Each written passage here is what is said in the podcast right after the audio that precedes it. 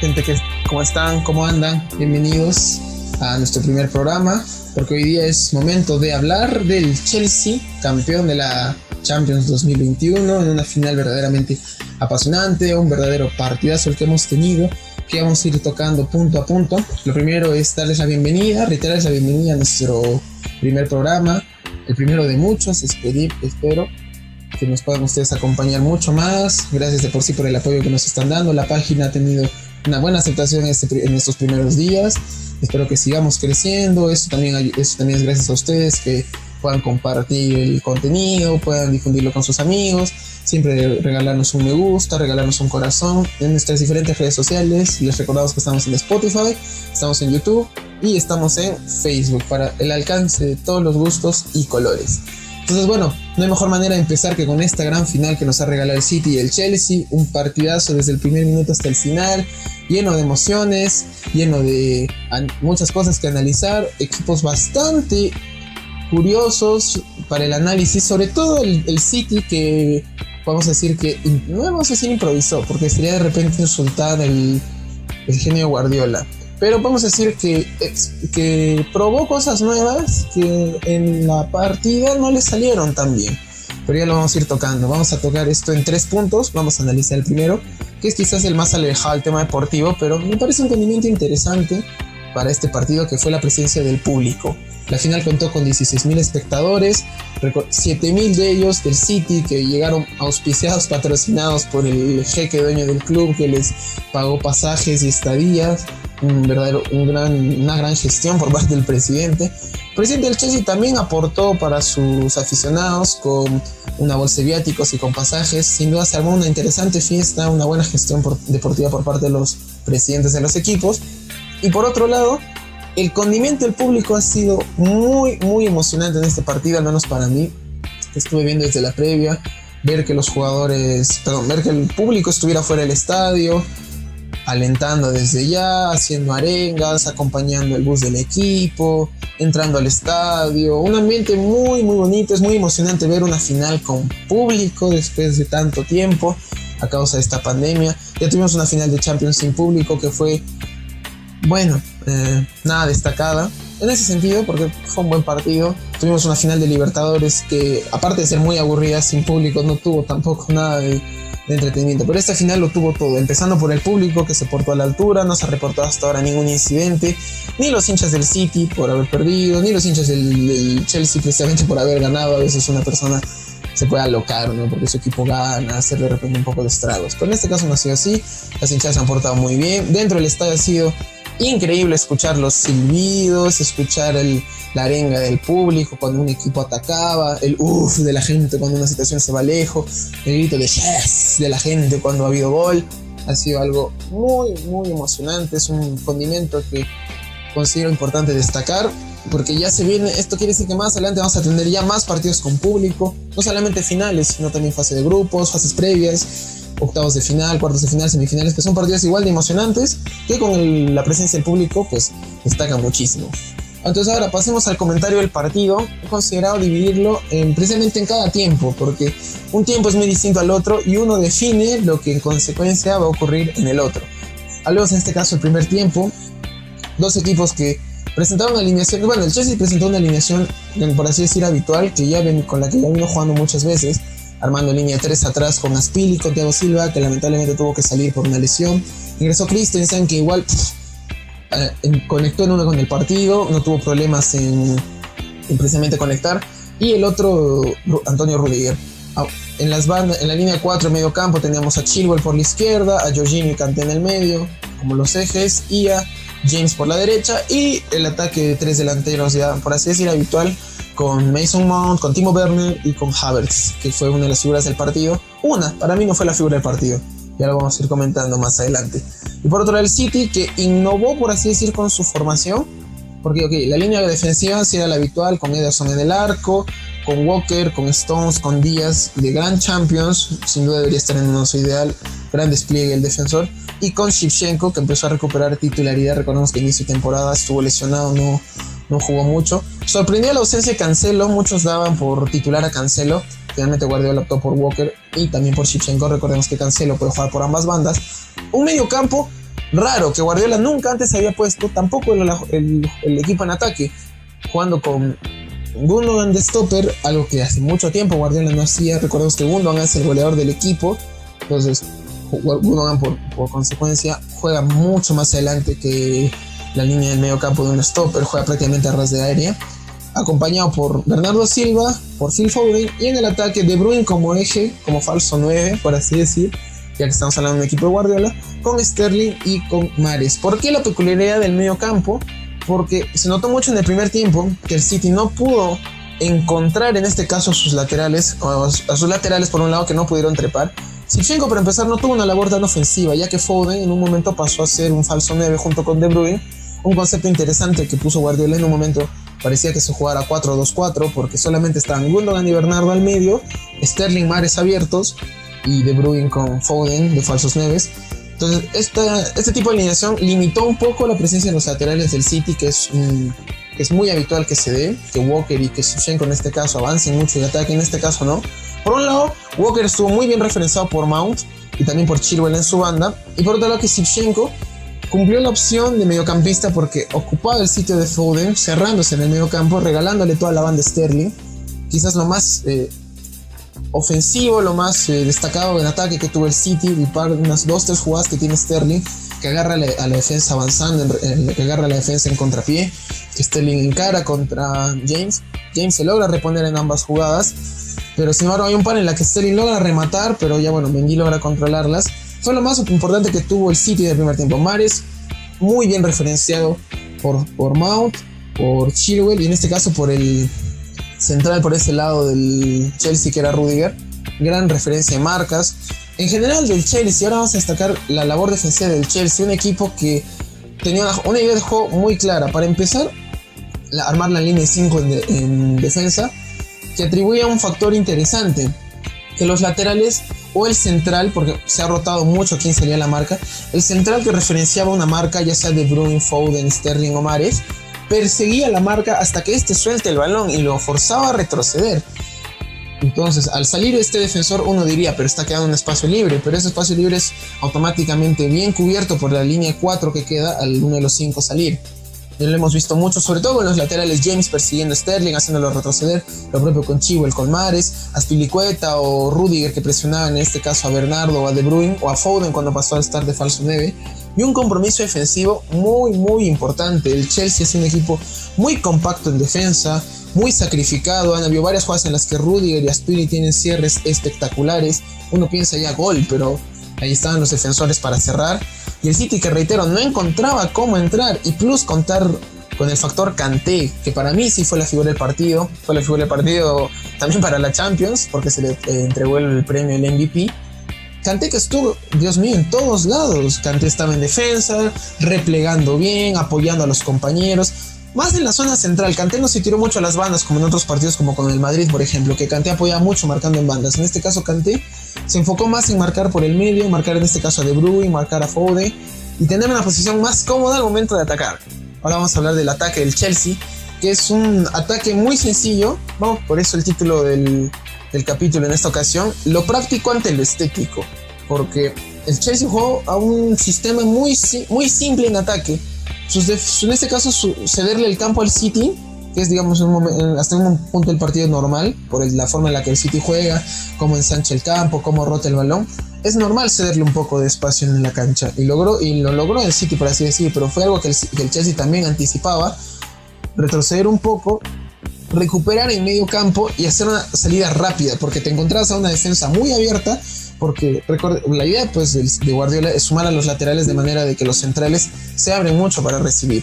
Y como no estaba ni Rodri ni Fernandinho para asegurar una marca, eso ha hecho que los, muchos de los ataques del Chelsea prosperen, porque Gundogan no tiene el mismo deber defensivo que lo tiene Rodri, que lo tiene Fernandinho. Y eso ha sido un factor importante. Precisamente en la, uno, la jugada del gol, en jugadas de ataque que tuvo el Chelsea, porque Gundogan prácticamente no llegaba, llegaba antes Kanté juega que recuperaba Mason Mount y descarga rápida a alguno de los delanteros, ya sea Werner, ya sea Havertz, y sumar algún elemento más para estar, por así decir, en igualdad de condiciones, tanto en ataque como en defensa, porque varias veces que el Chelsea pasó en ataque era la misma cantidad, o 5 contra 5, 4 contra 5, no había una superioridad defensiva por parte del City. Y siempre sumando algún lateral, James sumó un par de veces al ataque, estuvo más concentrado en su faceta defensiva con Sterling, pero Chilwell sí pasó constantemente tomando en cuenta que Walker estaba solo, no contó ni con el apoyo de Bernardo ni con Mares, que eran los, los invitados a apoyar en la labor defensiva. Chilwell pasó constantemente, Havertz también, tomando, al margen de la habilidad de los jugadores, han pasado constantemente y hay un par de jugadas muy claras antes de la jugada del gol que erra Timo Werner, la primera que bueno le pifia, no le logra dar bien, es un gran desborde de Chilwell y de Havertz que logra meter el centro atrás y recibe prácticamente Werner solo y ese sitio generalmente lo, lo, defiende, en este caso Rodri, lo debería defender un stopper. En este caso hablamos de Rodri o de Fernandinho. Gundogan nunca llegó a cubrir ese espacio. Y una segunda jugada exactamente igual, solamente que Werner la recibe al pie, pero le queda muy cerca y remata prácticamente centrado. Se enfrentan de los defensores y no hay stopper que lo contenga. Ha sido un tema muy importante en defensa. Gundogan nunca logró igualar esa opción, esa función defensiva en el equipo. luego, luego llega la jugada del gol, que es el ejemplo claro de lo que Tuchel propuso en lo que es una transición rápida de ataque. Salía el Chelsea, Chilwell, que la juega rápido, Mount que se deshace la marca de Walker, dicho sea paso con muchísima facilidad. Walker no, no, no vi a Walker tan frágil en defensa como en este partido. Y no es el partido en el que tendrías que especialmente ser frágil, hablamos de una final. Pero bueno, regresando a la jugada del gol, Mount encara perfectamente a Walker. Werner que se lleva la, gran, la marca de Rubén Díaz y deja prácticamente a Havertz solo con un Shevchenko que regresaba, porque recordemos que Shevchenko estaba prácticamente como un mediocampista y este es el factor sorpresa o el factor determinante del partido, agarrar a la defensa del City muy abierta. Y lo logró en esta jugada porque se enfrentan prácticamente, es, un dos, es un uno contra uno. Porque Rubén Díaz persigue a Werner que traza una buena diagonal, eh, la lógica de acuerdo al encare que tuvo Mount, y la diagonal que también hace Havertz es perfecta. Y Shevchenko nunca llega, el que termina de incomodar un poco es creo Stones, eh, que, intenta alcanzar, ni siquiera Shevchenko llega, ahora que recuerdo es Stones, que no logra alcanzar a Havertz, Havertz que encara ante Ederson, Ederson que tuvo un buen achique, por poco se salva, pero también se aguantó de tocarlo porque estaba fuera del área, pudo haber sido una expulsión, y bueno, Havertz que define finalmente a placer. Esa jugada resume la dinámica del Chelsea en ataque y lo frágil que estuvo que, era el City ante una recuperación en el medio campo. Porque muchas de las jugadas en las que el Chelsea arranca atacando son recuperaciones en media cancha. Recupera, salida rápida. Recuperación, salida rápida y sobre todo terminar la jugada. El Chelsea solamente en una ocasión puntual, que fue precisamente por el saque, el pase largo que hace Ederson, nunca quedó mal parado. Porque la defensa siempre es compacta, atacan por así decir los mismos actores en caso de que pierdan la pelota o se, culmine el ataque, no encuentras a un equipo partido. Y el retroceso es inmediato, es de los jugadores que trepan. En eso es muy importante el rol de Kanté, que está en el área y está en el medio campo, increíble despliegue.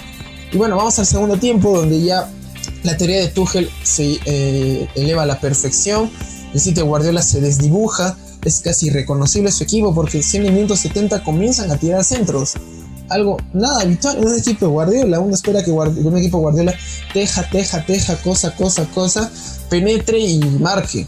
Pero en este caso no era así, no había manera. Tan compenetrada estaba la defensa del Chelsea. Hay una jugada en la que hay una polémica con la mano, ya vamos a tocar las polémicas.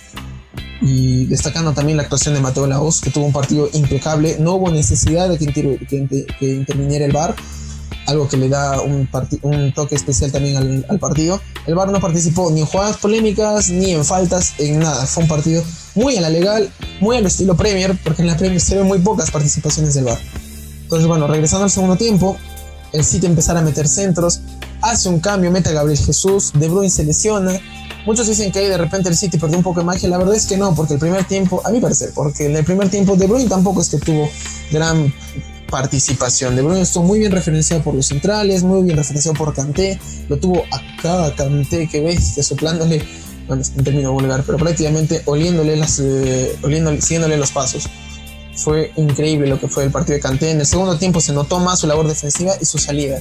Kanté recuperaba rápido a buscar, a, en este caso a Havertz, que digamos ser el delantero más iluminado en cuanto a despliegue, en cuanto a habilidad, que encuentra inclusive una jugada de gol clarísima en el segundo tiempo a Pulisic, y son estos tres actores los que participan. La, recupera Kanté, la juega rápido con Havertz.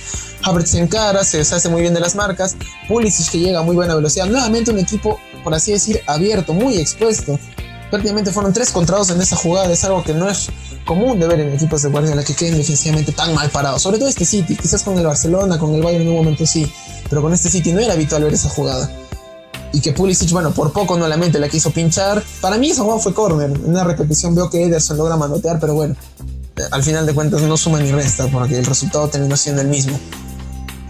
Y con la presencia de Agüero, Muchos dicen que Guardiola le metió a Agüero porque, bueno, ya pesar a su último partido. Yo pienso que en un momento ya era necesidad porque estás perdiendo, te queda poco tiempo, necesitas un referente de área porque si empiezas a meter centros para que las cabezas Foden, no tiene mucho sentido. Mejor pones a delanteros de oficio, como lo fueron Gabriel Jesús, como lo fueron Agüero, que bueno, la idea era que sumen en ataque, pero no hicieron mucho, la verdad. Foden terminó jugando de 10, muy libre, terminó jugando libre, pero no encontraba finalmente a los compañeros. Hay una jugada en la que el Kun controla perfecto, mete un centro, y quizás puede ser una opción más interesante para el City. En ese momento Agüero pensó en central, pues la zurda no es su pierna hábil. Pero al margen de eso, el segundo tiempo fue un dominio defensivo absoluto del Chelsea. No hubo momento en el que el City pudiese contrarrestar y sus salidas eran peligrosas. El, City, el Chelsea en ataque y era un susto para los jugadores eh, celestes, porque en cualquier momento podía venir el gol. Así de eh, gran control tuvo el Chelsea, así de excelente fue el planteamiento de Tuchel, que se puso en modo Simeone, como en un momento decía la torre, arengando a que la gente grite, el factor de la gente es muy importante para que el Chelsea también se sostenga, una defensa muy comprometida, quiero hacer hincapié en esto porque después de mucho tiempo en un equipo inglés, vamos a hablarlo así, porque no he visto, yo no soy de ver mucha entrega en los equipos ingleses, pero en este caso sí, toda la defensa comprometida con cierres a último, de, último instante, como el que hubo de Aspilicueta ante un centro de mares, que estaba a puertas de rematar Gundogan, pero llega Aspilicueta no sé de dónde, saca una pierna. Rudiger lo propio, cortando y cortando y cortando. Christensen, que entró muy bien al partido, reemplazando a Thiago Silva, que también tuvo un rol interesante en los partidos. Thiago Silva está encargado de las salidas en diagonal, si se dan cuenta. La gran mayoría de jugadas en las que interviene Thiago Silva es con un cambio de frente, cambio de orientación, básicamente buscando a Mount o a Chilwell que eran los que trepaban por la banda. Pero toda la defensa comprometida, compenetrada, un James que creció en todo el partido después del par de jugadas que tuvo con Sterling, un Chilwell muy firme en marca, que no dejó que ningún centro entre. Y esto es, acá se viene el efecto en las estadísticas, el City no tuvo ningún remate al arco, ninguno. Obviamente hubieron intenciones, pero han sido bloqueadas. Eso no se considera como, por lo tanto, como un remate al arco una estadística muy pobre, la peor de esta temporada. Ya la, estábamos, la estuve repasando hace, hace poco. En cuanto a ocasiones de gol, creo que solamente tuvo opciones de gol claras, tuvo tres. Tres nada más en un equipo Guardiola. Muy, muy llamativo, pero habla mucho del rol defensivo que tuvo el Chelsea. Y bueno, para ir cerrando, vamos a tocar las jugadas polémicas, que en sí hubieron dos. La primera es la mano de James, bueno, mano penal no es. Recordemos que ahora la modificación en el manual arbitral es que nuevamente la mano, si no hay intención, si es un rebote incidental, la mano no se cobra. En este caso, le golpea primero al pecho a James y después a la mano. Obviamente James no tiene la intención de que le dé a la mano. Es diferente cuando uno mueve los brazos y por ahí te da el balón. Eso es penal aquí y en la China. Y la segunda polémica fue la jugada de Rudiger con De Bruyne, en la que precisamente De Bruyne se lesiona. Yo no vi que De o sea, fue notorio que Rudiger fue a cortar la jugada, fue a, a cortar al jugador porque De Bruyne descargó rápido y bueno, lo fue a cortar Rudiger. Y eso que la lesión es eh, meramente casual, no creo que Rudiger haya tenido la intención de lesionarlo. No estoy en la cabeza de Rudiger, pero como jugador amateur de fútbol puedo decir que uno no tiene la intención de lesionar a un rival. Menos aún así, porque uno quiere disfrutar de un partido, por así decir, completo, con todos sus condimentos. Y lesionar a De Bruyne intencionalmente no creo que haya estado en los planes de Rudiger. Fue completamente incidental. La María estuvo muy bien. Destaco nuevamente la actuación de Mateo Laos. Para mí, mi árbitro favorito por facetas externas al fútbol. A Guardiola no le gusta mucho este árbitro, ya lo comentó porque a Mateo le gusta ser mucho el protagonista. La verdad es que sí, sí, les recomiendo que vean los videos del el día después de Movistar Deportes España, que hace, repasa jugadas a ras de campo y los episodios de Mateo Laos son la verdad muy, muy curiosos, muy, muy graciosos, como el árbitro se compenetra tanto con los jugadores. Es tiene un rol muy personal con los jugadores, es de hablar mucho Mateo Laos. Pero en este caso tuvo un partido impecable, toda la terna arbitral, excelente partido. En líneas generales fue un gran partido que tuvo de todo, gente. Si tienen la oportunidad de volverlo a ver, mírenlo, analícenlo con calma, vean los movimientos de los jugadores, vean la actitud sobre todo y sientan la emoción del público al gritar el gol, al gritar un, uff al, al, arengar a cuando un equipo ataca. Ha sido un partido muy, muy, muy genial. Les reitero que lo vuelvan a ver. Y bueno, ese sí en este caso nuestro comentario de esta, de esta gran final. Qué mejor manera de arrancar nuestro programa, nuestro pequeño podcast que con este partido. Los invitamos a seguirnos en nuestras redes sociales. Si lo están viendo por Facebook, denle un like. Si lo están viendo en YouTube, regálenos un like y suscríbanse. Si lo están escuchando en Spotify, denle a seguir y denle un corazoncito para que podamos seguir produciendo más contenido porque se nos viene ya las clasificatorias, tenemos fecha doble, la Copa Bicentenario, en lo que es Perú, se vienen los playoffs y más adelante tenemos UFC, así que tenemos un calendario, la verdad, lleno gente. Los invito a seguirnos y a estar atentos a nuestras novedades. Así que se cuidan, hasta la siguiente jugada.